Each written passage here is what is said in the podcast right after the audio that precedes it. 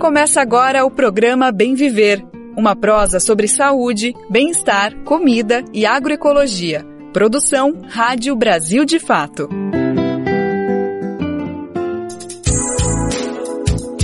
Hoje é quinta-feira, dia 2 de fevereiro de 2023 e por aqui a gente está começando mais uma edição do programa Bem Viver, a nossa prosa de todos os dias que é produzida pelo Brasil de Fato. E adivinha de onde a gente está falando? Direto dos estúdios da Rádio Brasil de Fato.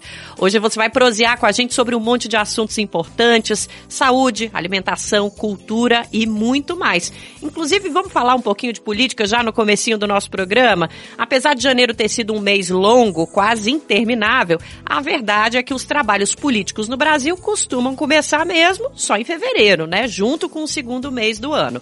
Ontem o Supremo Tribunal Federal teve a sessão de abertura e a Câmara e o Senado Federal definiram os presidentes das duas casas lá no Congresso Nacional. Então aquela história de que o ano no Brasil só começa depois do carnaval, esse ano não vingou. Porque além de todos os acontecimentos políticos importantíssimos que a gente teve em janeiro, a gente já começa fevereiro com muita coisa acontecendo nos três poderes. Então vamos ouvir mais sobre todos esses assuntos aqui no Bem Viver. Vem com a gente, nosso programa está só começando crise humanitária na terra indígena Yanomami. Vamos trazer atualizações sobre a atuação do governo federal para combater o garimpo na região e apoiar as famílias indígenas dentro do território.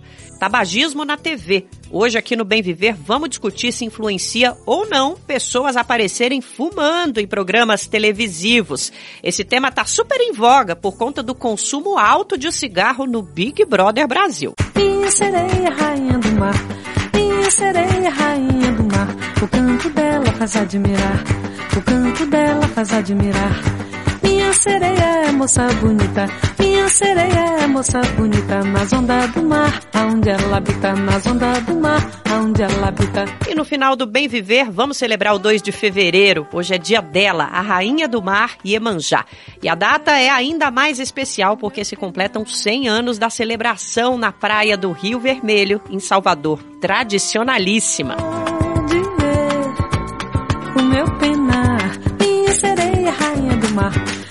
Sereia, rainha do mar, o canto dela faz admirar. Antes de começar a nossa prosa, tem um recado aqui para você. Não esquece que dá para acompanhar o Bem Viver todos os dias da semana. É isso mesmo. De segunda a sexta-feira a gente está aqui a partir das 11 da manhã. Para ouvir é só sintonizar o 98,9 FM na Grande São Paulo, a nossa parceiríssima Rádio Brasil Atual. Nesse mesmo horário, a gente está no radiobrasildefato.com.br, na nossa rádio web, dá para ouvir nos principais aplicativos de podcast e na rede de emissoras parceiras do Brasil de fato. Tem mais de 100 rádios com a gente, levando a nossa programação para municípios do Brasil todo. Para fazer parte dessa rede de comunicação popular, é só acessar o nosso site, radiobrasildefato.com.br e clicar em Como Ser uma Rádio Parceira. E a gente está esperando a sua opinião aqui no Bem Viver. O nosso WhatsApp é 11 95691 6046 e o nosso e-mail é Participe porque essa prosa não tem graça na sua ausência. Programa Bem Viver. Sua edição diária sobre saúde, bem-estar, comida e agroecologia. Gente vai abrir o nosso programa de hoje falando sobre saúde pública e para entrar nesse tema, vamos aproveitar um debate que sempre está muito em alta neste momento do ano. O Big Brother Brasil, mesmo quem não acompanha, acaba inevitavelmente sabendo do que está acontecendo no programa, das polêmicas, as tretas. Tem um assunto esse ano que tá bombando lá, viu? Bem possível que tenha chegado até você, o consumo de cigarro entre os participantes. Não é novidade, toda edição tem fumante lá no Big Brother, mas a sensação é de que nesse ano a coisa tá mais recorrente, né? Vamos aproveitar que o assunto tá em alta e debater se isso é bom ou se é ruim, se deveria ou não acontecer. Obviamente que a gente não está aqui para fazer um julgamento moral. Vamos falar sobre saúde pública. Para isso, ninguém melhor que a equipe da ACT Promoção em Saúde, parceiríssima aqui do Bem Viver, fala sempre sobre o combate a doenças crônicas e a saúde pública no nosso país. Hoje, quem conversa com a gente é a pesquisadora Mariana Pinho, que coordena a área de controle do tabagismo na ACT. Ela ressaltou como, de fato, a aparição do cigarro em programas televisivos é, sim, um incentivo para a população, para os telespectadores, para as telespectadoras. Exerce uma influência considerável. Inclusive, por isso, há anos existe uma resolução no Brasil de que seja evitada ao máximo a aparição desses produtos na mídia, na dramaturgia. No papo, a Mariana Pinho lembrou como o Brasil já foi exemplo internacional no combate ao tabagismo, mas as ações nesse sentido foram abandonadas mais ou menos desde 2016. Aliás, como muita coisa aqui no Brasil, né? O que não impede que elas sejam retomadas a partir de agora. Vamos conferir essa conversa. Quem conduz é o nosso repórter Lucas Weber. O Viver tem agora o prazer de conversar com a pesquisadora Mariana Pinho. Ela é coordenadora do projeto Tabaco da CT Promoção e Saúde, uma grande parceira aqui do Bem Viver, do Brasil de Fato. Sempre uma honra falar com a equipe, que sempre traz debates importantíssimos para a gente e hoje não vai ser diferente.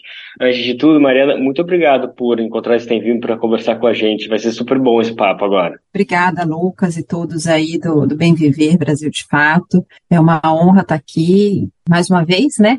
Conversar com vocês é, sobre o controle do tabaco, só lembrar, a CT, né, a CT Promoção da Saúde é uma organização não governamental que apoia políticas públicas de promoção da saúde, principalmente na prevenção das doenças crônicas não transmissíveis, que matam hoje eh, muitas pessoas no Brasil e no mundo e tem como principal fator de risco o tabaco, então é uma das nossas pautas, eh, a questão da relacionada à alimentação, né? Então, a alimentação não saudável, ela, ela é um dos fatores de risco. Uh, e a gente também trabalha com controle do álcool e promoção de atividade física. Perfeito, assim. Mariana. Perfeito, super importante essa introdução. É muito bom todo mundo saber esse trabalho exemplar que a CT faz. A gente sempre está com vocês aqui. É bom ressaltar ainda mais essa mensagem que vocês trazem para o debate público da saúde pública. Mariana, como a gente já adiantou, o papo hoje é sobre o tabagismo é, e o nosso foco, a gente vai puxar nossa conversa pelo Big Brother. Começou o reality show aí, talvez o mais famoso do Brasil. Mesmo quem não acompanha, a gente estava conversando aqui que a gente não é, não, a gente não é um dos maiores telespectadores do, do reality show, mas mesmo assim o debate chega pra gente, chega para todo mundo, não tem como não. E um dos assuntos que mais está bombando, infelizmente, é a questão do cigarro, do consumo de cigarro, que vem sendo comentado como essa edição, os participantes estão fumando demasiadamente, com alta frequência. Mas aqui eu também já trago uma, uma ressalva, um ponto para nossa conversa, que a gente não vai focar nessa edição, se essa está mais que a outra, se é o participante X, Y, enfim. O que importa é que o cigarro sempre esteve presente no Big Brother, em edições talvez com mais, com menos, mas a questão é que esse, essa droga ela está presente nesses programas públicos, na TV aberta, e acho que aqui cabe muito essa pergunta, se isso é uma forma de propaganda, Mariana, a gente tem que olhar com esse teor de que o fato de participantes poderem usar, fumar cigarro livremente durante um programa televisivo aberto para todo telespectador é uma forma de propaganda, a gente precisa olhar com esse viés, com essa preocupação? Não tenha dúvida, né, de que é uma forma de promover um produto, promover ali a, um, um comportamento, né? E, antes de tudo, acho que vale lembrar que, apesar dos grandes avanços né, do controle do tabaco, a gente ainda vê, volta e meia, a importância de seguir em frente com medidas de controle do tabaco. O Brasil, ele é signatário, né, ele faz parte de um tratado internacional que chama Convenção Quadro para o Controle do Tabaco. E nessa, no texto dessa, dessa convenção, uma das medidas é avançar na questão da, da, da, da propaganda, né, proibir. E se entende, né, e daí quando eu falo se entende, então deve ser, deve ser olhado dessa forma, como é, aparecer imagens é, na televisão, nas redes sociais, de pessoas fumando como forma de promoção. E esse tipo de forma deve ser banido. Né? E por quê? Né? Por que, que deve ser banido? Porque estudos já mostram que pessoas muito mais expostas é, a imagens de pessoas fumando têm é, cerca de três vezes mais chances de experimentar o cigarro é, do que pessoas menos expostas. Então, é, programas de TV onde a marca não aparece, né, onde não se fala é, que está fumando, que é bom, não importa, mas a, o simples fato de uma pessoa aparecer com cigarro contribui é, para chances de uma pessoa, especialmente jovens, experimentarem. E além do mais, é, ele passa a ideia, essa imagem passa a ideia completamente é, desconectada da realidade, porque o jovem, o espectador daquilo, pode imaginar que aquilo é natural, né, é, que faz parte do cotidiano, que um monte de gente é, na sociedade em que ele está inserido fuma, o que não é verdade, né? O Brasil avançou né, 12%, é, algumas pesquisas indicam 12% na população geral seriam é, fumantes de cigarro, e daí quando a gente olha assim na, na, na, televisão, um monte de programa, um monte de streaming, né, Big Brother, pessoas fumando, a gente pensa e passa a considerar aquilo como normal. E a gente tem no Brasil, né, uma, uma, uma lei nacional, que é a Lei 9294 de 1996, que ela foi sendo alterada desde 96 e que ela proíbe a, a publicidade, né? Não pode marca, né? É, não pode é, aparecer marca na televisão é, e, e, agora, né, as questões, a, a proibição está mais vinculada com a exposição no ponto de venda da embalagem. Mas é, existe desde 95 uma portaria interministerial recomendando que as emissoras é, evitem a transmissão de personalidades fumando. Então, é um, uma recomendação, não é regra, né? E daí a gente fica observando várias cenas, vários programas disso acontecer. Perfeito, Mariana. E acho que agora cabe a gente trazer o, a atual situação do Brasil em relação ao combate ao tabagismo. A gente teve alguns anos gloriosos que políticas imperaram, de controle fiscal e de muitas publicidades, mas isso não vem sendo adotado já faz um tempo. De qualquer forma, o Brasil já colheu números, reduções expressivas, né? Eu queria que tu trouxesse para a gente qual que é o atual cenário hoje, para a gente começar a entender o que, que precisa ainda continuar sendo feito daqui para frente. É verdade, Lucas.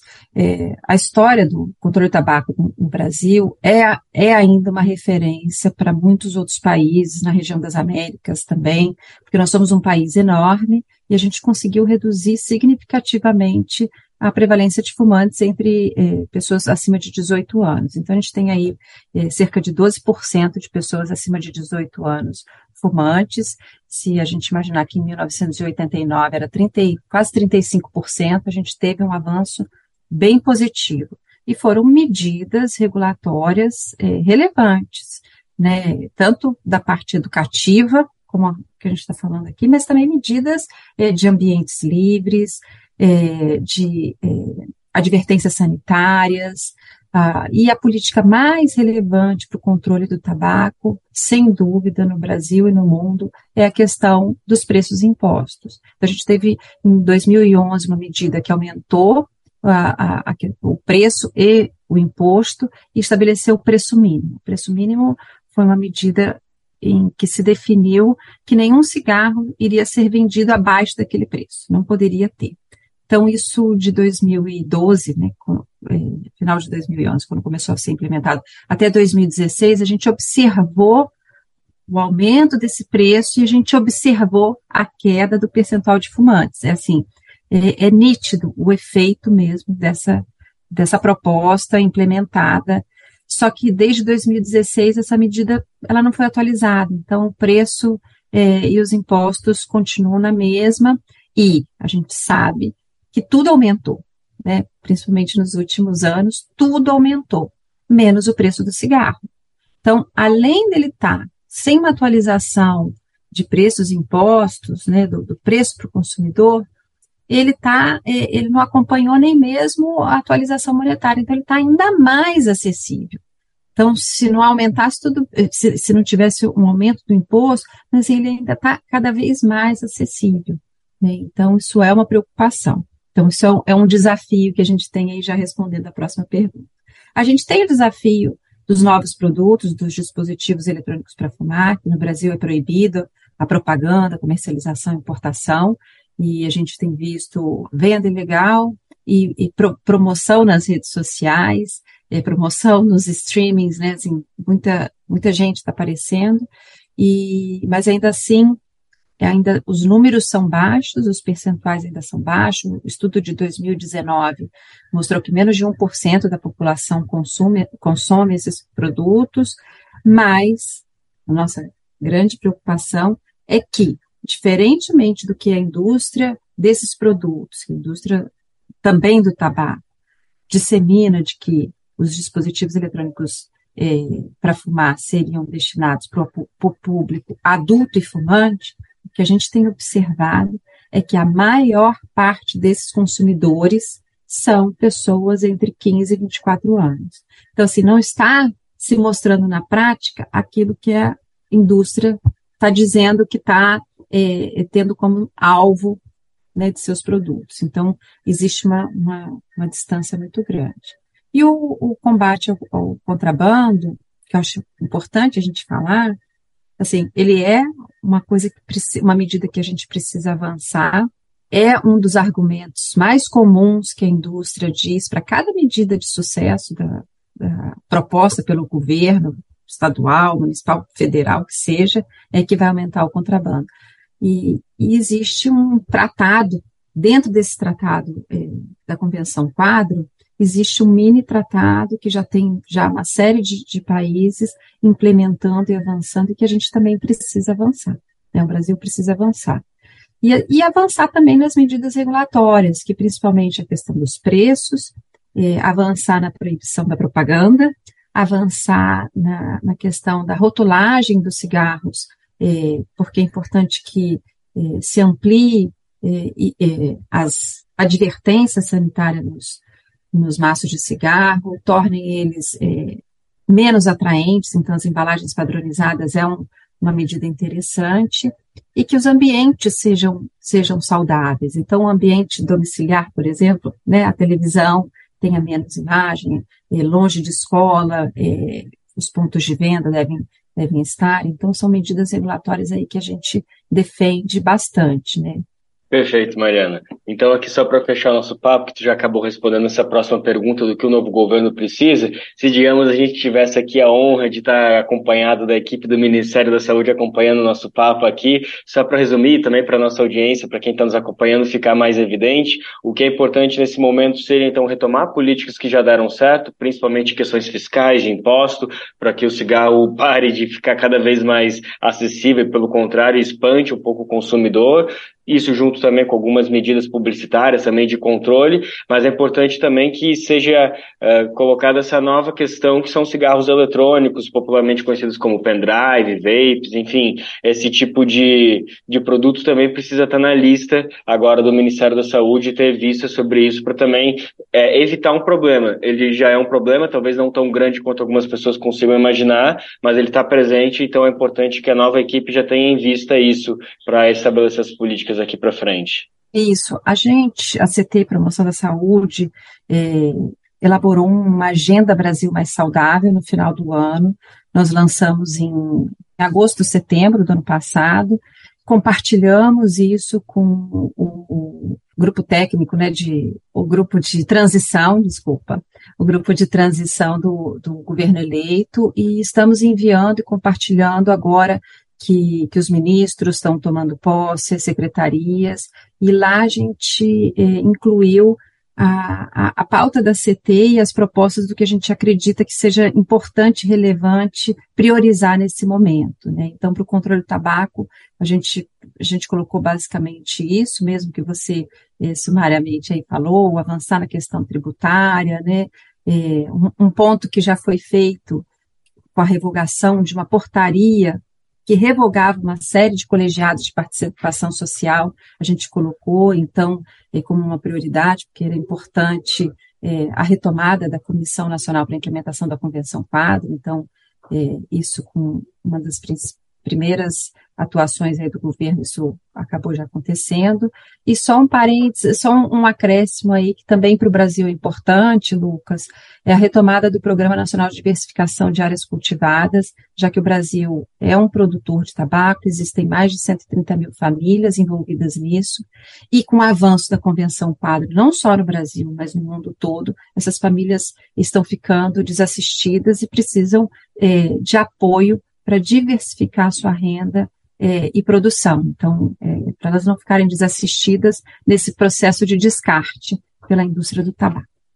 Perfeito, Mariana, super importante. Agradeço mais uma vez ter trazido de maneira tão didática esses pontos. É um assunto um pouco complexo, mas diz respeito completamente ao nosso cotidiano. Então é importante a gente conversar com a nossa audiência da maneira mais franca e evidente possível. Queria então te agradecer mais uma vez a toda a equipe da CT, mas especialmente a você que se disponibilizou para conversar com a gente. Foi ótimo retomar nosso papo, viu, Mariana? Obrigada. Muito obrigada a todos vocês aí, Lucas. Nós acabamos de conversar com a pesquisadora Mariana Pinho, ela é coordenadora do projeto Tabaco da CT Promoção da Saúde. De São Paulo, da Rádio Brasil de Fato, Lucas Weber. Muito obrigada pela participação no Bem Viver, Mariana Pinho e toda a equipe da ACT. Como a gente disse, parceiraça do Brasil de Fato. Quem quiser conhecer mais o trabalho da equipe, confere nas redes sociais que por lá tem conteúdos muito interessantes sobre saúde pública e autocuidado. E é óbvio que a gente vai continuar falando sobre a situação do povo Yanomami na região norte do país, assunto prioritário para o Brasil de fato e para o bem viver. O governo federal começou ontem uma atuação extremamente rigorosa para conter o acesso à terra indígena Yanomami nos estados de Roraima e Amazonas. A FUNAI, por exemplo, suspendeu completamente as concessões para entrada no território Obviamente que não se aplica a profissionais da saúde e outras pessoas que estão empenhadas no apoio à população. E o ministro da Justiça, Flávio Dino, anunciou ontem também que a Força Aérea e a Polícia Federal começaram ações para expulsar invasores da terra indígena. O primeiro passo, segundo Dino, é a imposição da zona de exclusão aérea, que vai impedir o abastecimento de áreas de garimpo ilegal. Também nesta semana, o ministro dos Direitos Humanos, Silvio Almeida, apresentou uma proposta para punir empresas que se beneficiam do garimpo ilegal. Essa declaração foi feita à Voz do Brasil e a equipe da Rádio Agência Nacional preparou um material a partir dessa entrevista. A gente vai conferir agora com Jackson Segundo. O ministro dos Direitos Humanos e da Cidadania, Silvio Almeida, vai propor ao presidente Luiz Inácio Lula da Silva e a outros ministros medidas que punam empresas que se beneficiem de garimpo ilegal. Ele deu a declaração nesta terça-feira, após participar de entrevista ao programa A Voz do Brasil, da empresa Brasil de Comunicação. Não pode ser é, possível que uma empresa tenha como sua atividade no Brasil econômica se servindo do Brasil e possa de alguma maneira se servir de uma atividade que está destruindo não só a natureza, mas está destruindo também a vida das populações. Então não pode ser uma vantagem. Segundo Silvio Almeida, a possibilidade de sanções a empresas que se beneficiem do garimpo ilegal foi discutida nesta segunda-feira na reunião entre Lula e alguns ministros. De acordo com Almeida, o próprio presidente Lula determinou uma série de medidas para combater atividades predatórias em territórios indígenas. Uma delas, que o Ministério dos Direitos Humanos tem uma preocupação direta por conta até de um, de um elemento que nós colocamos como sendo um ponto focal da nossa gestão, que é a relação direitos humanos e empresa, quer estabelecer uma série de medidas que torne incompatível com empresas que queiram funcionar no Brasil se servir de garimpo ilegal. O ministro confirmou que vai viajar a Roraima na próxima semana com o ministro da Defesa José Múcio Monteiro e os comandantes das Forças Armadas para verificar a crise humanitária na terra Yanomami. O ministro dos Direitos Humanos vai fazer um diagnóstico para verificar se os líderes indígenas estão sendo ameaçados. Ele não descartou a possibilidade de incluir as vítimas em programas de proteção, caso necessário. Com a colaboração de Welton Máximo, da Rádio Nacional em Brasília, Jackson II. Essa proposta do ministro é extremamente pertinente e, por incrível que pareça, não é novidade. Inclusive, aqui no Bem Viver, a gente já debateu isso. Existe uma ideia muito equivocada de que essa extração desenfreada de recursos da natureza é necessária para a geração de renda. E, na verdade, é exatamente o contrário. Não faz sentido desmatar a floresta para criar emprego, seja para pessoas de fora ou da população local. Isso é um mito construído. Manter a Amazônia em pé é a melhor opção, inclusive financeiramente. A gente reforça quase todo dia a importância de preservar a floresta por uma questão climática. Esse é o principal, mas não é só sobre isso. Olha só esse estudo aqui. Um trabalho conduzido pela equipe da FGV chegou à conclusão que manter a Amazônia e o Cerrado de pé aumentaria o PIB mundial em mais de um trilhão de reais.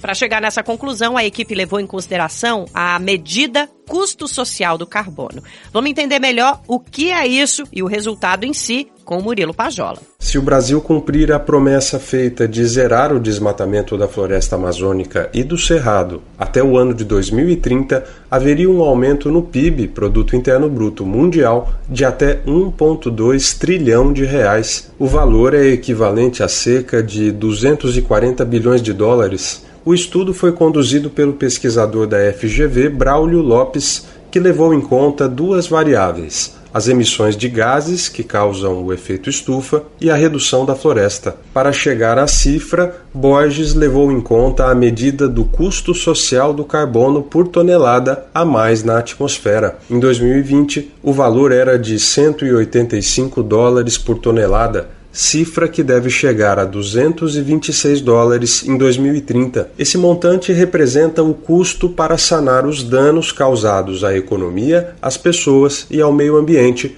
relacionados às emissões de carbono. Ele calculou que a redução registrada entre 2003 e 2011 gerou 4,2 trilhões de reais para o PIB mundial já o aumento do desmatamento ocorrido entre 2019 e 2022 causou perda de 1,02 trilhão de reais. O economista afirma que se a redução do desmatamento seguir um ritmo contínuo, os dois biomas deixariam de gerar perdas para a economia mundial já no ano de 2027. A Folha de São Paulo, ele afirmou que esses ganhos são diluídos no tempo. Da Rádio Brasil de Fato, com informações da redação em São Paulo, locução Murilo Pajola.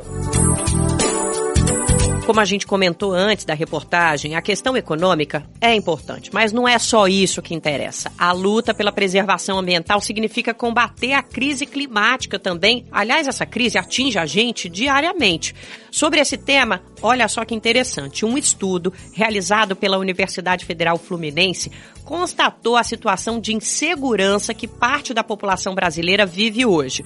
O trabalho descobriu que desastres ambientais estão mais recorrentes no Rio de Janeiro. Eventos que eram considerados raros têm acontecido anualmente e às vezes até duas vezes por ano.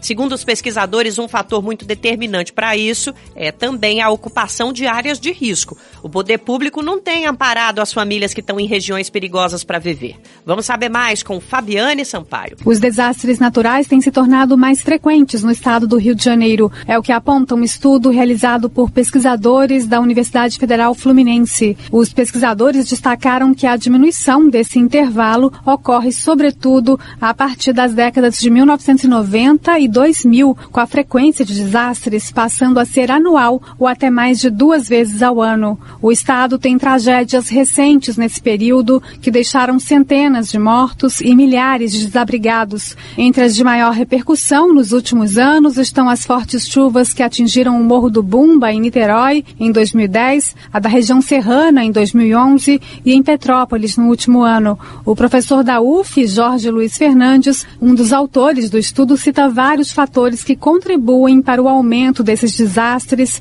entre eles o aumento da população morando em áreas de risco e construções inadequadas. Eu atribuo ao aumento dos impactos a falta de uma boa vontade política, o empobrecimento da população que não consegue morar em condições dignas e a falta de planejamento para evitar as mortes por escorregamento de massa, os famosos deslizamentos né, é, de encostas, e nas áreas próximas de rios, a falta de uma política de uso do solo efetiva, retirando as pessoas de áreas sujeitas a inundações. Mesmo ocorrendo em outros períodos, a situação é ainda mais preocupante durante o verão, marcado por chuvas intensas e prolongadas. Jorge Luiz Fernandes afirma que a escassez de áreas verdes nas cidades provoca o aumento da temperatura do ar e a ocorrência de precipitações com grandes volumes. Quanto mais asfalto a gente colocar nas ruas, quanto mais cimento a gente colocar, quanto mais construções com telhados, tudo isso vai só aumentar o estoque de calor das cidades, principalmente no verão, e aí as nuvens se desenvolvem com maior potência. Quando começa a chover, é a tragédia perfeita. O pesquisador da UF cobra mais atenção e comprometimento de gestores e governantes para evitar novas tragédias como as que ocorreram no estado. Nós temos que tratar melhor nossas cidades. Além de diminuir o estoque de calor, construindo áreas verdes, tentando ver uma condição de, de impermeabilização do solo que seja que estoque menos calor, como o asfalto, limpeza também dos bueiros, que a gente não vê. Da mesma forma, quando escorrega uma montanha, é uma encosta e mata algumas pessoas, e aí passou a comoção, as autoridades não estão nem aí. O governo, quando libera verbas para socorrer a população, essa verba nem sempre é aplicada de modo adequado, né? De acordo com o levantamento realizado pelo Anuário Brasileiro de Desastres Naturais em 2010, dentre os estados com mais de 30 ocorrências de desastres naturais, o Rio de Janeiro aparece em primeiro lugar, concentrando 18% dos episódios. Da Rádio Nacional no Rio de Janeiro, Fabiana Sampaio. E nesta semana foi a vez de São Paulo se preocupar com o alto índice pluviométrico, a chuva intensa. Alguns setores da região metropolitana amanheceram debaixo d'água ontem. Por exemplo, a rodovia Regis Bittencourt chegou a ficar interditada por conta do acúmulo de água. Além de todas as perdas materiais que essas enchentes provocam, é preciso ficar atento e atenta às doenças que costumam surgir. Quem tem contato com essa água que acumula fica vulnerável a algumas infecções. Diarreia é um exemplo mais comum, mas o mais preocupante é a leptospirose calendário de vacinação foi divulgado e a Covid faz parte desse cronograma. Atenção! Em fevereiro tem imunização com a vacina bivalente, a nova geração de proteção contra o coronavírus. Primeiro em determinados públicos, já em março é para todo mundo, população em geral. Mas além da Covid, tem uma série de doenças que preocupam muito as autoridades e vão ter destaque na campanha, como poliomielite. Vamos saber mais com Rodrigo Gomes. O Ministério da Saúde divulgou nesta terça-feira, dia 31, o novo cronograma do Programa Nacional de Vacinação. A previsão é que as campanhas de imunização tenham início em 27 de fevereiro. O programa passa a incluir a vacinação de reforço contra a Covid-19 com as novas vacinas bivalentes. Essas doses serão aplicadas em pessoas com maior risco de desenvolver as formas graves da doença, como idosos acima de 60 anos e pessoas com deficiência. O Ministério da Saúde também pretende realizar em abril uma intensificação na campanha de imunização contra o vírus influenza. A ideia é reforçar a vacinação antes da chegada do inverno, quando as baixas temperaturas levam aumento nos casos de doenças respiratórias. Também será realizada uma ação de multivacinação de poliomielite e sarampo nas escolas. A intenção é mobilizar as comunidades escolares com duas semanas de atividades de orientação sobre a necessidade de levar a caderneta de vacinação para avaliação. A campanha deve envolver estudantes, pais e pessoas responsáveis. Confira as cinco etapas do cronograma de vacinação na versão online desta matéria no site brasildefato.com.br. No portal você confere o mês de cada etapa, a vacina e o público-alvo. De São Paulo, da Rádio Brasil de Fato, com informações da redação, locução, Rodrigo Gomes. Calendário de vacinação funcionando a pleno vapor, atingindo toda a população, é uma das coisas que a gente estava sentindo falta, né? Esses últimos anos representaram uma verdadeira ameaça a esse legado incrível que o Brasil tinha construído de proteção contra dezenas de doenças. Além de uma política de vacinação eficiente, outra demanda que o atual governo precisa retomar urgentemente é a construção de cisternas. Isso também tem muito a ver com saúde pública. O equipamento é um bem fundamental, especialmente para a população do semiárido, que precisa desse recurso para ter acesso à água, tanto para consumo como para produção de alimentos. Sem dúvida, a política de cisternas está entre os maiores abandonos provocados pelo ex-ocupante do Planalto, Jair Bolsonaro. Foi uma desassistência nunca vista no Brasil. Olha só esse dado. Entre 2003 e 2018, a média de construção de cisternas foi de 58 mil por ano. E sabe como foi durante a gestão anterior?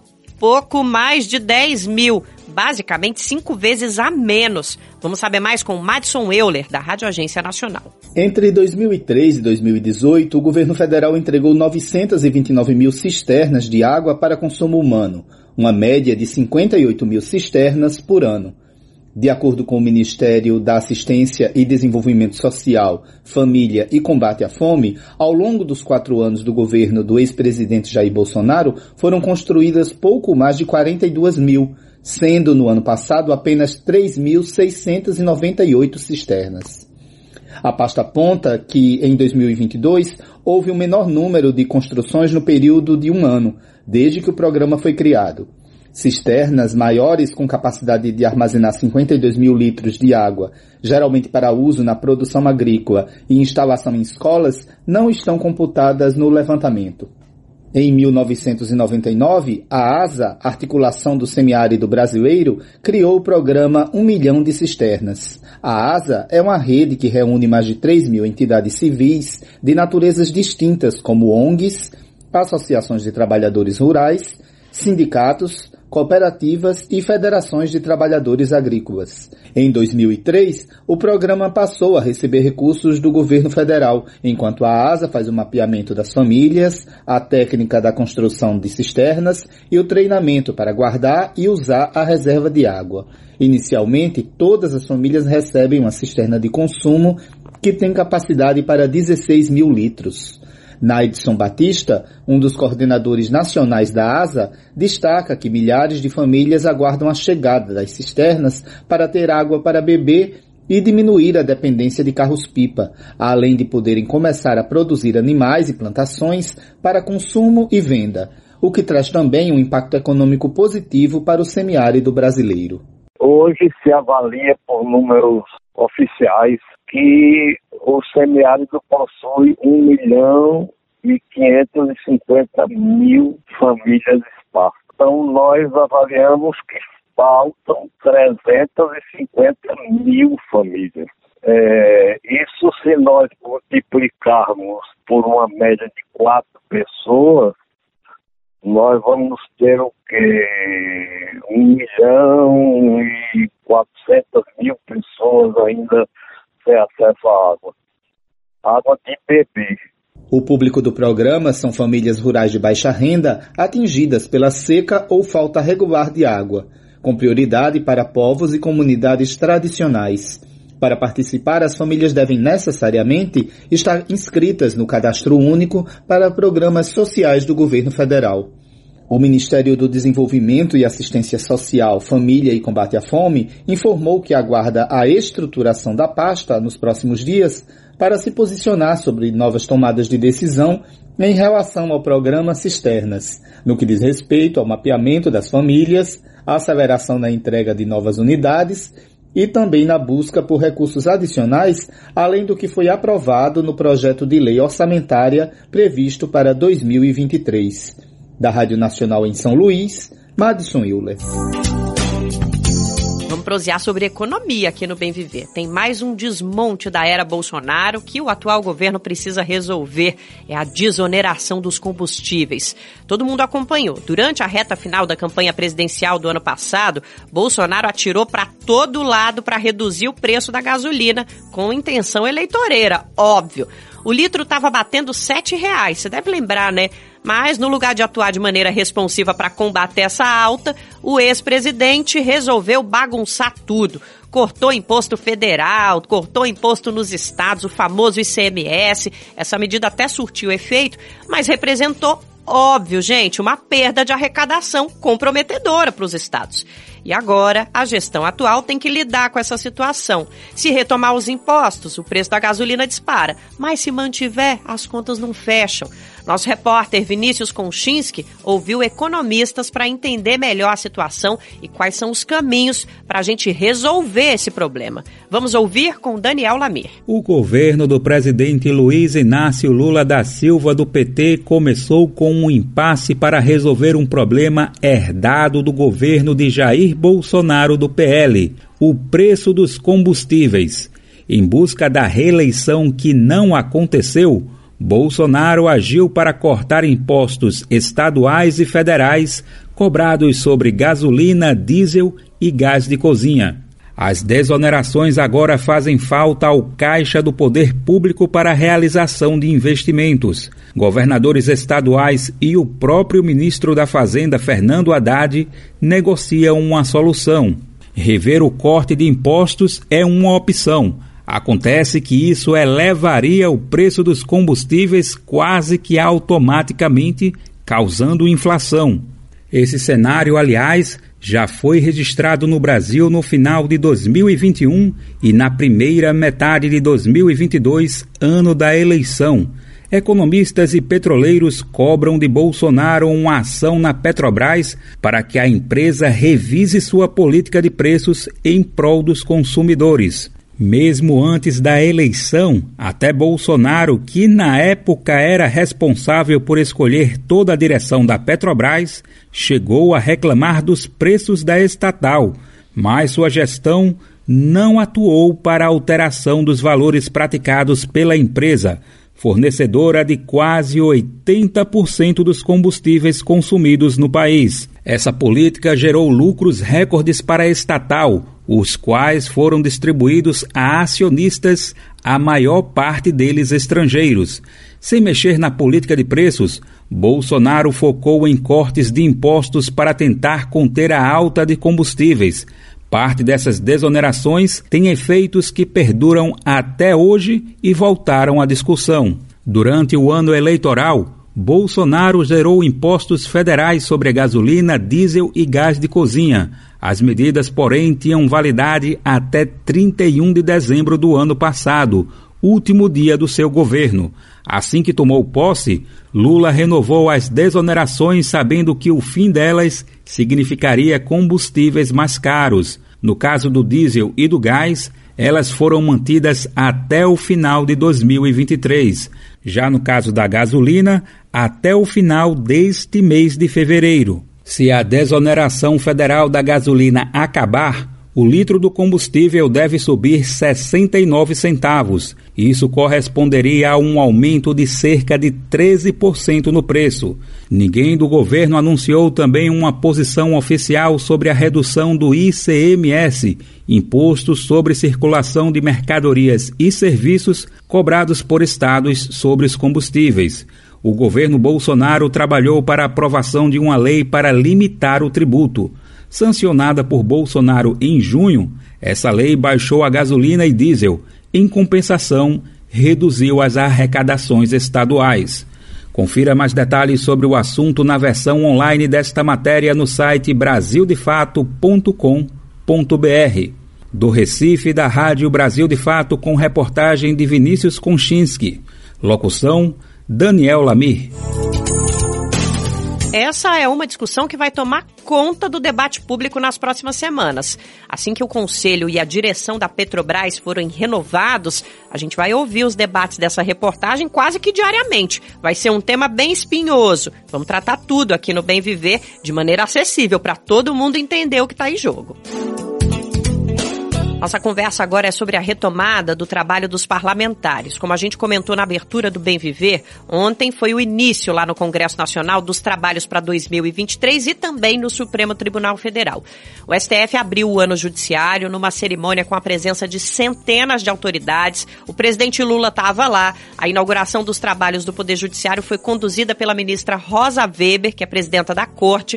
Tradicionalmente, a cerimônia é protocolar, não recebe grande quantidade de convidados e convidadas. Só que dessa vez ganhou conotação de ato político, justamente por conta dos atentados do dia 8 de janeiro lá em Brasília. Rosa Weber abriu o discurso citando o caso. Há três semanas, o emblemático prédio histórico onde nos encontramos, as instalações do Congresso Nacional e o Palácio do Planalto, sedes dos três pilares da democracia brasileira, foram alvo de ataque golpista e ignóbil, dirigido com maior virulência contra esta Suprema Corte. Quem também falou no evento foi o presidente Lula. Ele reforçou a importância do poder judiciário na defesa da democracia. Tive a honra de participar da solenidade de abertura do ano judiciário de 2010, a última do meu segundo mandato. Afirmei que nossa geração de governantes e de magistrados tinha uma nobre missão: deixar para o que estão por vir um ambiente democrático ainda mais sólido do que aquele que encontramos quando os ingressamos em nossas funções. Naquele momento, nem eu, nem as senhoras e os senhores poderíamos imaginar a escalada de ataques das instituições da democracia nos anos recentes. Escalada que culminou com o bárbaro atentado às sedes dos três poderes. Naquele dia 8 de janeiro, a violência e ódio mostraram sua face mais absurda: o terror. Não foi um episódio nascido por geração espontânea, mas cultivado em sucessivas investidas contra o direito a Constituição, com o objetivo de sustentar um projeto autoritário de poder. Ao fim deste período que marcou certamente o mais duro teste da democracia brasileira desde a Constituição de 88, é nosso dever registrar o papel decisivo do Supremo Tribunal Federal e do Tribunal Superior Eleitoral na defesa da sociedade brasileira contra o arbítrio. Daqui desta sala, contra a qual se botou o mais concentrado ódio dos agressores, partiram decisões corajosas e absolutamente necessárias para enfrentar e deter o retrocesso, o negacionismo e a violência política. E o Congresso Nacional, hein? Foi um momento de muita emoção para diversos parlamentares que tomaram posse. A ministra Sônia Guajajara, que foi eleita deputada federal por São Paulo, participou dessa cerimônia ontem. A partir de hoje, ela retorna às funções de chefe da pasta dos povos originários.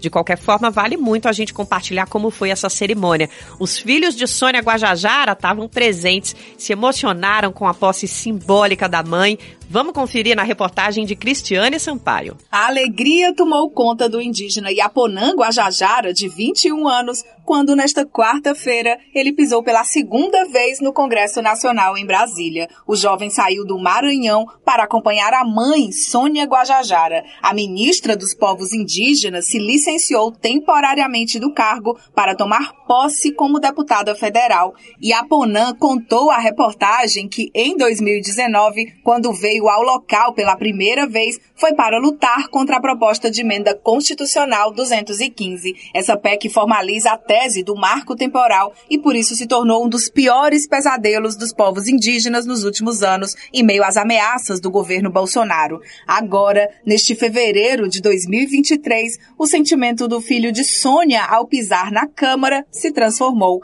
Guajajara é uma das principais e mais influentes porta-vozes dos povos tradicionais no país.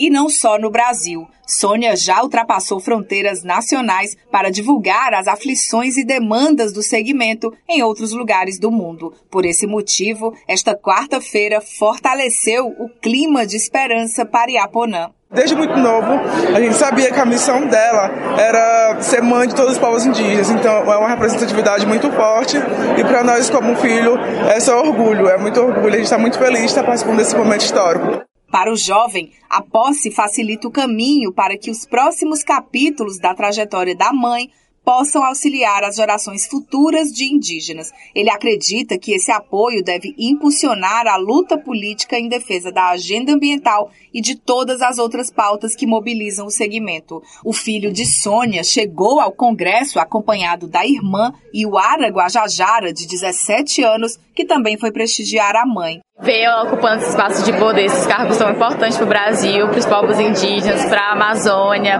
para o meio ambiente, é de se orgulhar bastante. Sônia Guajajara, do PSOL, esteve entre os políticos mais assediados pela imprensa em meio à multidão que tomou conta da Câmara nesta quarta-feira de abertura do ano legislativo. Em conversa com o Brasil de Fato, a deputada comentou que espera uma forte articulação entre o Ministério dos Povos Indígenas e o Congresso Nacional. A expectativa de Sônia se concentra especialmente na deputada indígena Célia Chacriabá, do PSOL, que também tomou posse. Eu vou estar no ministério, ela vai estar aqui, mas a gente vai estar somando essa força, né? Essa articulação entre Congresso Nacional e Executivo é muito importante e, e a gente sabe que tem um desafio, muitos desafios aqui, né? E vamos continuar no enfrentamento, né? Contra essa bancada que continua reacionária, que continua é, aí querendo aprovar medidas contra nossos direitos. Segundo Sônia Guajajara, o primeiro passo será recriar a Frente Parlamentar em defesa dos povos indígenas, ao afirmar que o contexto atual representa o começo de um novo tempo no Brasil. A ministra informou que está sendo feita uma articulação política para que Célia assuma a coordenação da frente. De Brasília, da Rádio Brasil de Fato, Cristiane Sampaio. E para fechar o Bem Viver, chegou a hora de falar desse dia especial, 2 de fevereiro. A data fala por si só. Em boa parte do país, hoje é dia de festa, celebração do dia de Iemanjá. Orixá de religiões de matriz africana, tanto no candomblé como na umbanda, ela é conhecida como a rainha ou a deusa do mar. De norte a sul do país, hoje as praias se enchem de homenagens. Em Salvador, a celebração chega a receber em média 800 mil pessoas entre fiéis e admiradores, na praia do Rio Vermelho, numa cerimônia tradicionalíssima da cidade. Recentemente, a festa se tornou patrimônio cultural e neste ano ela completa 100 anos anos. Imagina como vai estar Salvador hoje à noite. Para saber um pouco do clima, a gente traz agora uma entrevista com a Ialorixá Jaciara Ribeiro, responsável pelo terreiro Axé Abassá Ogum, que fica no bairro de Itapuã, em Salvador. A equipe da Rádio Agência Nacional conversou com ela para saber mais da importância do 2 de fevereiro e como está o clima lá, né, nesse centenário de comemoração. Vamos saber mais? A reportagem é de Suzana Lima.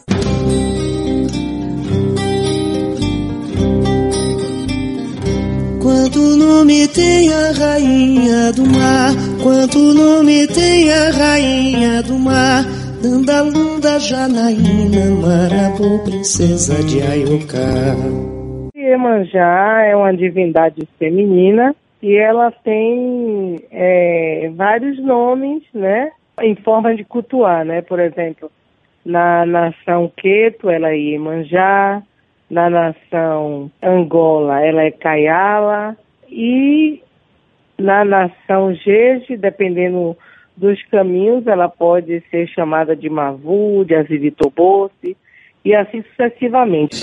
Onde ela vive, onde ela mora, nas águas, na loca de pedra, no palácio encantado, no fundo do mar. Quando a gente quer chamar Iemanjá, além da gente cantar para ela, a gente fala Odoia, né? Que é trazendo a água do mar para nossas vidas, né? Iemanjá é uma divindade cultuada de grande importância em todos os terreiros porque ela representa é o ori, né? A cabeça e é o pensamento e a figura dessa divindade, ou seja, desse orixá dentro da minha liturgia, ela tem um grande significado de ser uma mãe acolhedora, né? Você acaba de ouvir os ensinamentos da Ialorixá Jaciara Ribeiro. Ela é responsável pelo terreiro Axé Abassá Ogum, que fica no bairro de Itapuã, em Salvador. A festa de Iemanjá está diretamente ligada às religiões afro-brasileiras.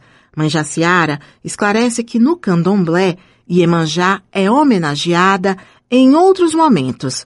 Não é somente no dia 2 de fevereiro que a Rainha do Mar recebe presentes, mas é no dia 2 que várias pessoas se unem com esse mesmo objetivo, tornando a festa cada vez mais bonita. Eu acho que ir para a festa do Rio Vermelho, agradecer a Iemanjá, agradecer o alimento que ela dá, é também fazer uma oferenda muito consciente para não haver impacto ambiental, né? Então acho que a minha participação também ela é educativa, né? A gente tem uma cartilha, a Coberê Aie, que fala de como fazer essa oferenda sem precisar levar frasco de vidro, sem precisar colocar muitos sabonete, porque a gente sabe que o mar não precisa disso, a gente não precisa levar lixo. Nós precisamos fazer uma oferenda a partir da natureza, né? Então é dessa forma que para mim é muito importante. Agora que a festa de Iemanjá completa 100 anos, a emoção é ainda maior. A Ialorixá Jaciara Ribeiro afirma que ter um dia dedicado a Iemanjá no ciclo de festas populares da Bahia representa o respeito à nossa cultura ancestral que vem da África. Eu acredito que é um momento de celebrar mesmo, né, 100 anos do presente. Esse ano ele vai estar tá saindo de um terreiro, né, que é a casa do Chumaré com Babá PC. O presente de, principal vai estar tá saindo de lá, levando para Iemanjá. Isso é reafirmar realmente que a gente não vai dar um passo atrás. E eu acredito que por ser uma festa no calendário que expressa a religião de um povo de tradição de matriz africana, para a gente do candomblé é, é algo muito importante, né? Que a gente vai ter uma visibilidade realmente de mostrar o que é o candomblé, de denunciar que a gente não faz bruxaria, que a gente só está para agradecer o meio ambiente, a Iemanjá, ao mar, tudo que a gente recebe desse local, né? A empresária Estela Mares de Almeida faz parte da multidão que presta homenagens a Iemanjá no dia 2 de fevereiro. Ela revela que, em vários momentos da vida, tem a própria história conectada à Rainha do Mar. Eu nasci sobre a, tutela de Iemanjá. Minha mãe me deu o meu nome Estela Mares. Eu sou do Recôncavo da Bahia, sou de Santo Amaro e a minha vida inteira foi beirando o mar. E sempre tive essa relação com o mar muito forte. Quando eu vim para Salvador trabalhar, fazer música, enfim, estudar na escola de música, também continuei sendo muito, estando muito próxima. Quando em 2005 para 2006 eu passava ali pela orla, porque eu morava aqui no Rio Vermelho, e passei e vi uma casa alugando em frente a, a Iemanjá em frente à sereia, em frente à casa de Manjá, na colônia de pescadores. Eu aluguei a casa e foi a partir daí que é o primeiro ano que eu fui conhecer a festa de Manjá, a festa do 2 de fevereiro. Sempre fiz a festa do 2 de fevereiro aqui, a casa fica em frente a, a ela e é um presente que eu sei que foi ela que me deu, então assim, virou uma referência ali, é, a casa da mãe de música, de cultura, né, e a gente vai cantar para Iemanjá no dia 2 né? Tem um show de Jussara Silveira lá, com convidados, eu vou estar cantando também para ela e homenageando a Rainha do Mar. Da Rádio Educadora de Salvador, Suzana Lima. Dia 2 de fevereiro, dia de festa no mar. Eu quero ser o primeiro pra salvar e emanjar. Dia 2 de fevereiro, dia de festa no mar. Eu quero ser o primeiro pra salvar e manchar. Escrevi um bilhete a ela pedindo pra ela me ajudar. Então... E nesse clima de festa, ao som de Dorival Caymmi, a gente anuncia que o Bem Viver de hoje fica por aqui e amanhã a gente está de volta para prosear mais com você. Ouça a partir das 11 da manhã na Rádio Brasil Atual 98,9 FM na Grande São Paulo e no radiobrasildefato.com.br. O Bem Viver está disponível nas principais plataformas de podcast. Dá para ouvir no Spotify, no Deezer, no iTunes e no Google Podcasts. E não dá para esquecer da nossa rede de emissoras parceiras, diversas rádios que estão aqui com a gente e levam a nossa programação para municípios do Brasil todo. Quer saber quem está nessa lista? Vai lá no nosso site e procura a matéria que sai todo dia sobre o bem viver. Escrevi um bilhete a ela pedindo pra ela me ajudar. Ela então me respondeu que eu tivesse paciência de esperar. O presente que eu mandei pra ela de cravos de cor. Chegou, chegou, chegou. Afinal vi o dia dela chegou. Chegou, chegou, chegou. Afinal vi o dia dela chegou dia 2 de fevereiro, dia de festa no mar. Eu quero ser o primeiro pra salvar e manjar. Dia 2 de fevereiro, dia de festa no mar. Eu quero ser o primeiro pra salvar e manjar. Eu quero ser o primeiro pra salvar e manjar. Eu quero ser o primeiro pra salvar e manjar. Este programa teve a apresentação de Nara Lacerda e roteiro de Lucas Weber. Edição e produção de Geisa Marques, Daniel Lamir e Douglas Matos. Trabalhos técnicos de André Paroche, Adilson Oliveira e Lua Gatinone. Coordenação de Camila Salmásio. Direção executiva Nina Fidelis e apoio da equipe de jornalismo do Brasil de Fato. E essa equipe vai voltar comigo amanhã para prosear mais com você. E é claro que a gente vai estar tá aqui te esperando, porque não tem graça, como eu já falei e adoro repetir. Essa prosa só funciona se você estiver com a gente. Então não vai faltar, hein? Até lá! Você ouviu o programa Bem Viver, uma prosa sobre saúde, bem-estar, comida e agroecologia. Produção Rádio Brasil de Fato.